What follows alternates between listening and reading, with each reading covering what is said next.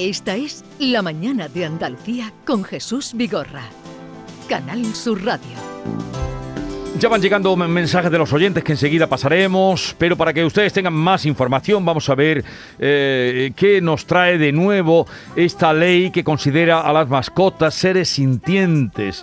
Saludamos a Andrés Romero, que es asesor jurídico del Colegio de Veterinarios de Sevilla. Eh, Andrés Romero, buenos días. Buenos días, Jesús.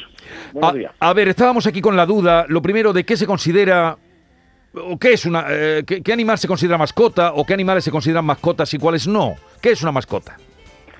Pues bueno, Jesús, eh, los animales o las mascotas son aquellos que tienen la consideración de, eh, de animales domésticos, aquellos que eh, la persona eh, cohabita con ellos y las tendencias más recientes pues son aquellos que vienen a tenerlos como, como un miembro más de la familia. Pues los casos más comunes, el perro de compañía, el, el gato de compañía, todos estos son animales que tienen la consideración de domésticos. Lo que pasa, señor Romero, es que claro, hay gente que ya ha diversificado el tema de las mascotas y hay gente que tiene un hurón, un cerdo vietnamita y una serpiente. ¿Esos son animales de compañía? ¿Entran en esta ley? Esos dos, esos dos son específicamente también animales de compañía, cuando se tienen en esa compañía. Así en Andalucía está además regulado. Ah, Así, un cerdo vietnamita sería un animal de compañía. Un cerdo vietnamita es un animal de compañía que tiene que estar además identificado, igual que hacemos con un, con un perro o con un gato. ¿Y un hámster, por ejemplo? Un hámster también. Son animales de carácter exótico, pero son también animales Una de compañía. compañía. Y una serpiente pitón también, si alguien tiene serpientes en su casa. Pues, eh, tiene, aunque son animal salvaje, puede ser también un animal de compañía, Ajá, efectivamente. vale. Eso es lo primero, ¿no? Quedar claro que eh, todos los animales que convivan con nosotros, ¿no? Mm, Aunque Que convivan en, en el hogar. en el hogar, ¿no? Efectivamente. ¿eh? Bueno, ¿Y, ¿y qué cambia esta ley que entró en vigor el pasado miércoles? Pues mire, lo que viene básicamente a cambiar es que nos adaptamos un poco a la, a la realidad social y, a la, y además a las tendencias que incluso otros países de, de derecho eh, comparado, eh, eh, comunitario, pues han venido haciendo, que no es otra que eh, diferenciar a ese animal de compañía que, que tiene una sensibilidad, reconocerle esa sensibilidad y diferenciarlo de una mera cosa. Hasta la fecha, eh, la misma consideración a efectos jurídicos podía tener un perro que está en una familia eh, que el coche de la familia. Y ahora lo que se hace con esa ley es eh, destacar esa sensibilidad y, por tanto, aunque se le siguen aplicando cierta regulación jurídica de cosas, sean Hmm. muebles o inmuebles, eh, se tiene que apreciar y valorar esa sensibilidad especial que tiene el animal de compañía, con lo cual hay ciertas limitaciones a la hora de, digamos, usar al animal. Por ejemplo, alguien tiene un, me imagino, un caballo, algo que tiene mucho valor, un caballo, ¿no? Un caballo con que, que tiene un alto precio. No puede ser embargado a partir de ahora, ¿no? Ahora no expresamente se ha recogido la imposibilidad, con una modificación de la, de la ley de enjuiciamiento civil, con una imposibilidad de que efectivamente pueda ser embargado. Se tiene que respetar esa propiedad por la propia sensibilidad además. Por la sensibilidad del animal. Bueno, Pero sobre bueno. todo donde incide esta ley, señor Romero, es en los casos de divorcio, ¿no?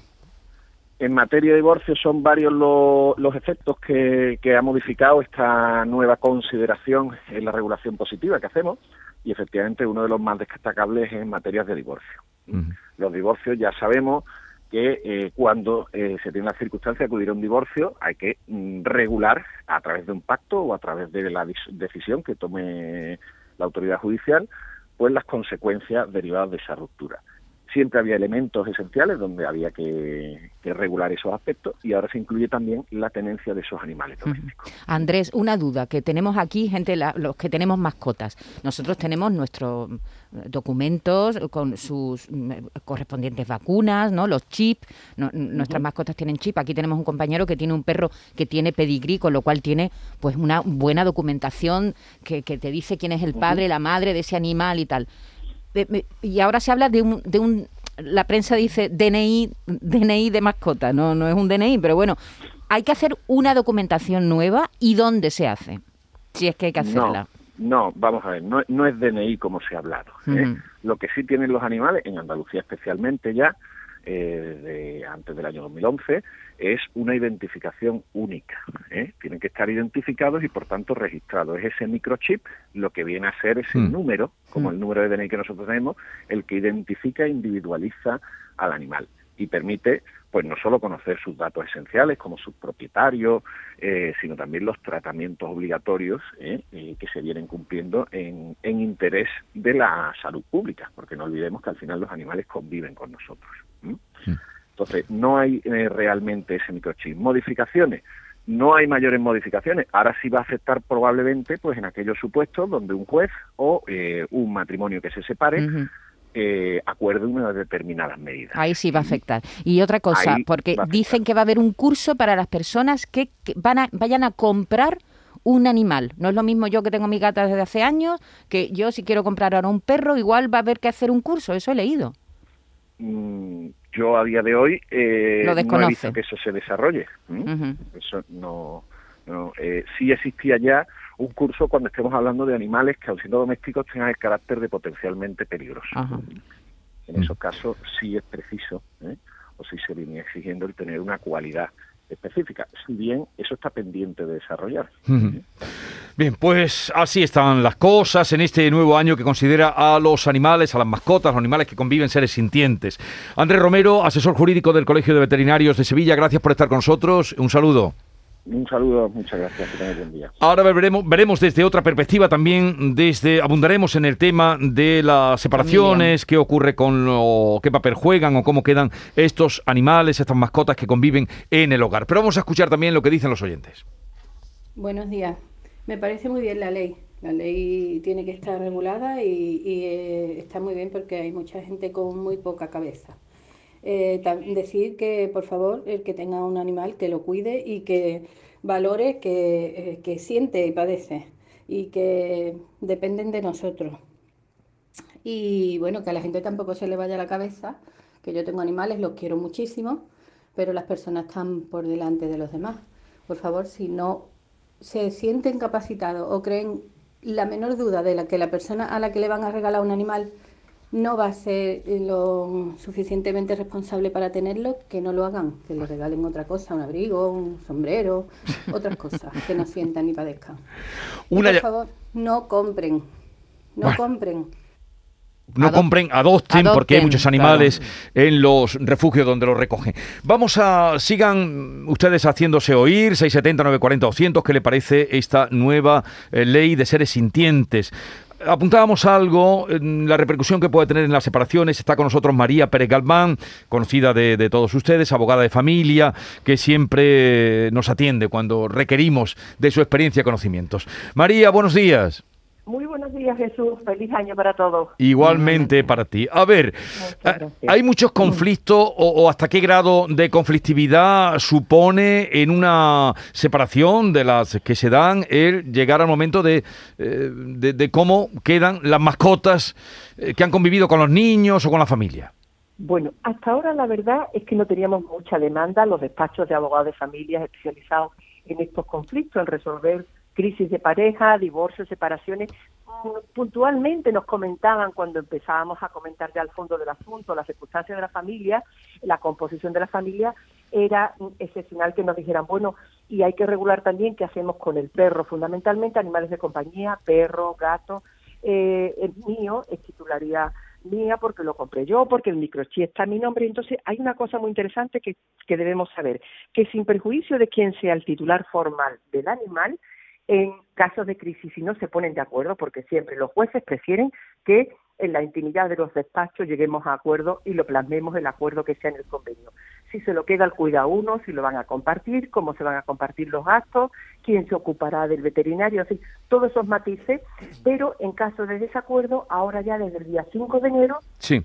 que la ley obliga a que el juez de familia además de resolver el uso de la vivienda familiar, la custodia, las pensiones de alimento compensatorias que procedan, van a tener que resolver, si no se han puesto de acuerdo, qué pasa con la custodia, con el cuidado, con la atención de ese animal. Y esta oyente que has puesto antes decía con muy buen criterio, en mi opinión, Jesús, que es que no podemos regalar animalitos como quien regala un peluche, no. Hmm. El animal es un compromiso que exige una responsabilidad, como todos sabemos, que hay veces que es más larga que incluso una hipoteca y, lo vemos que ahora en esta fecha, muy fácil, todos los niños en su carta de reyes o algunos han incluido un perrito, un conejito, eh, seamos sensatos porque, porque no, el maltrato animal se está protegiendo mucho con esta reforma el que el animal no es una cosa, no se pueda embargar como hasta ahora en el Código Civil estaba considerado, pues como quien embarga un coche o quien embarga Mm. un- una moto. No, no, son animales sintientes. Entonces sí que ha marcado determinadas pautas para el caso de que no haya acuerdo esta reforma, como te digo, y el juez determinará en función del interés de la familia y de la sensibilidad del animal, determinará. Ahora, en la práctica, los abogados decimos, bueno, ¿y cómo un juez, eh, si además no tiene mucha sensibilidad o no le gustan los animales, va a determinar que sea el interés o que sea lo mejor para el menor? Pues ahí está, pero perdón, para el animal. Ahí está ya la habilidad del abogado Ya. de plasmar y plantear la convivencia como ha sido hasta ahora, el apego que se tenga con ese animal, la disponibilidad y hay una cosa que también cuestionábamos el otro día comentando en un debate los abogados de familia de cómo se pondría en la práctica. Si yo me divorcio de ti, tú tienes un perro que es tuyo, que con el que yo he convivido seis años y muy bien, he convivido con él, pero yo no me he comprometido a sacarlo de paseo cada día, a llevarlo al Mm. veterinario a vacunar, ni a las revisiones, ni a pagar nada. Si nos divorciamos, a mí un juez me va a condenar a que yo me tenga que llevar el perro con los niños. Normalmente se están haciendo los repartos de tiempo con los niños. Se supone que si hay niños menores y tienen apego con ese animal, para que los niños no echen en falta al animal y el animal siga en contacto con la familia, irán los animales con, con el pasto. O todo lo los contrario. María, una persona que igual no, no, no, no está registrado como propietario del perro, pero ha creado un vínculo con él y quiere verlo de vez en cuando, ¿no? Eso también puede pasar, ¿no? Ahí sí puede Lo pasar, contrario puede sí- pasar también. Ahí sí la jurisprudencia, las sentencias que ha habido hasta ahora, que han sido mayoritariamente en procedimientos no matrimoniales, donde eh, ha discutido una pareja que no estaba casada y se, se ventilaba solo quién con- que se quedaría al cuidado del Sí. animal y con quién conviviría, los jueces han tenido en cuenta efectivamente lo que el matiz que acaba de decir, que independientemente de quién sea el titular formal, el microchip o tal, si tú demuestras que el animal tiene un apego contigo, que tienes interés y que tienes disponibilidad y posibilidades reales porque tengas tiempo, porque tengas eh, residencia, porque tengas posibilidad, no, no vale decir por hacer daño al otro, y han introducido una novedad muy, muy curiosa, esta ha sido a última hora, porque todas estas reformas Francia, Portugal ya la tenían hace Mm. muchos años.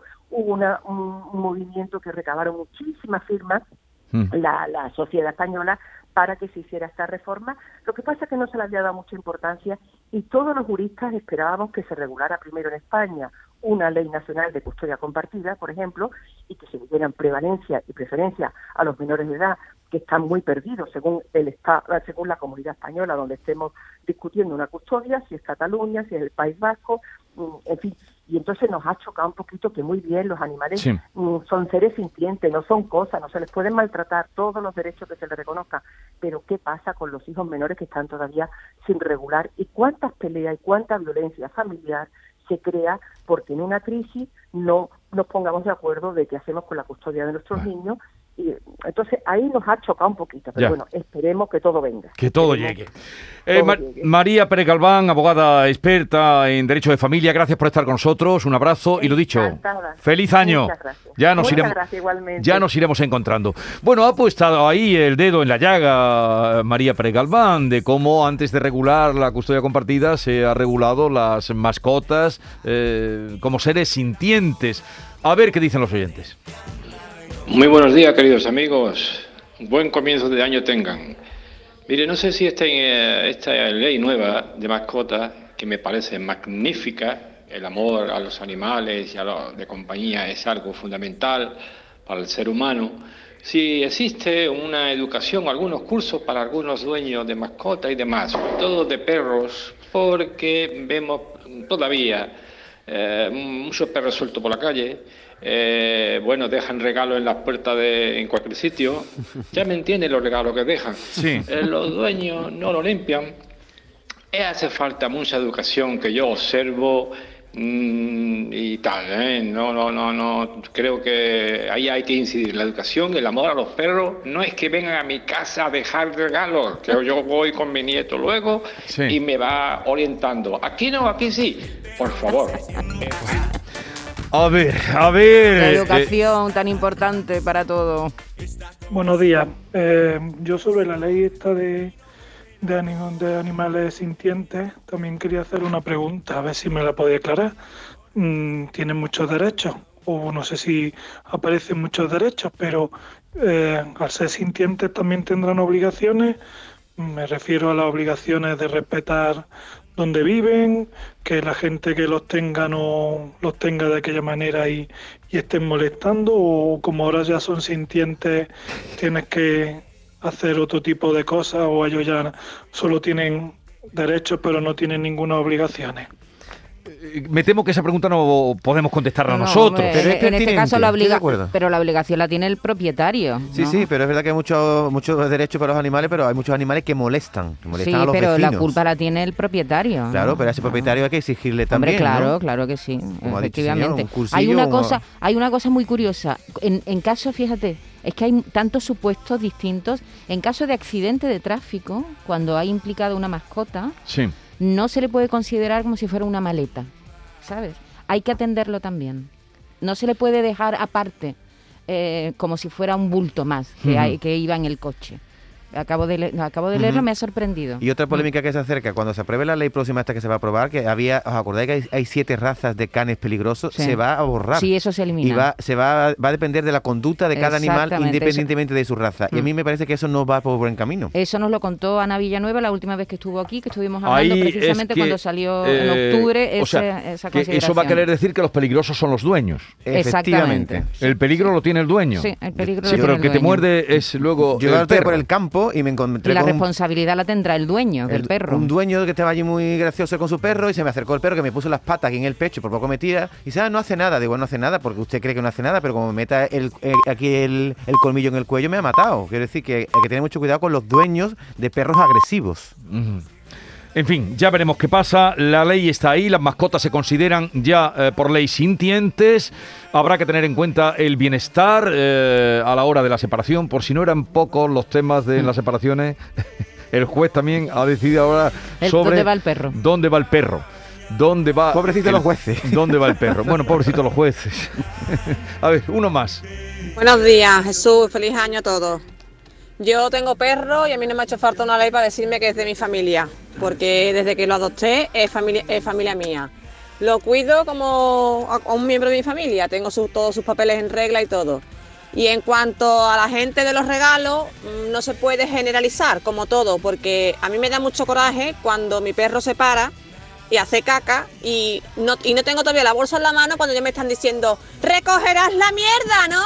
Sí, señora, o caballero, yo voy a recoger la mierda. Pero igual que se me dice a mí con ese tono, a veces también se le dice al que escupe en la calle, al que tira las mascarillas en la calle, al que tira la colilla en la calle, al que tira los papeles en la calle.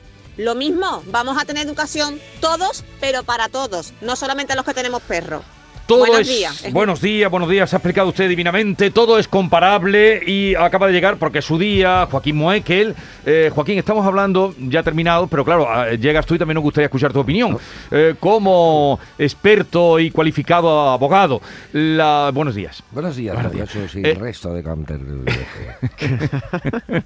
¿Qué coraje me da eso del resto de contertulio? eh? No, a mí tampoco como me si gusta. co- como si fuera un cociente el resto, pero esto que es el resto. ¿eh? Resto de contertulio. Oye, las mascotas desde el, el, el pasado día 5 Sí. ya son seres sintientes y habrá que tenerlas en cuenta eh, su bienestar a la hora de la separación. Eso como... Pues mira, yo lo veo eso una cosa bastante avanzada, no, no, no me quejo para nada.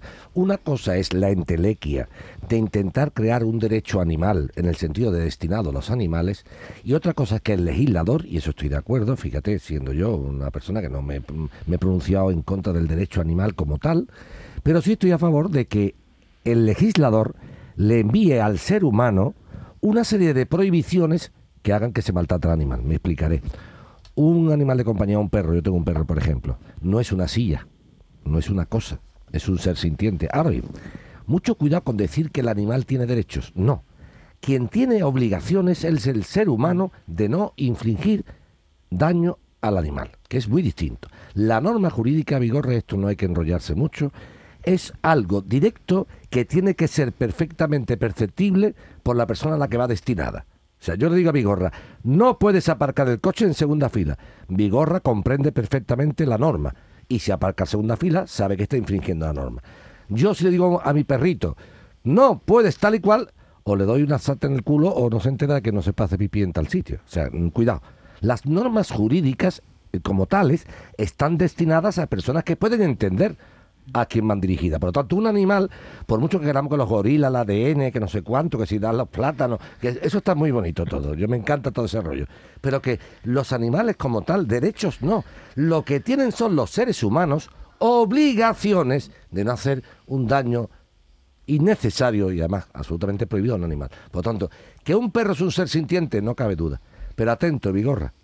Si yo a una silla que es de tu madre, antigua, de tu pueblo, empiezo a pegarle patada y le rompo, te estoy haciendo daño a ti, no a la silla, porque tú sientes la silla como una cosa tuya. Por lo tanto, le estoy haciendo daño a algo no sintiente, pero de forma tangencial te lo estoy haciendo a ti. Estaría haciendo un daño vicario. O sea, daño al, al dueño de la silla que le tiene estima. Por lo tanto, no es cuestión de a quién daño, sino de mandar al ser humano un mensaje claro y nítido de decir, oiga, no haga usted daño por hacerlo. Más a un animal que está sintiendo.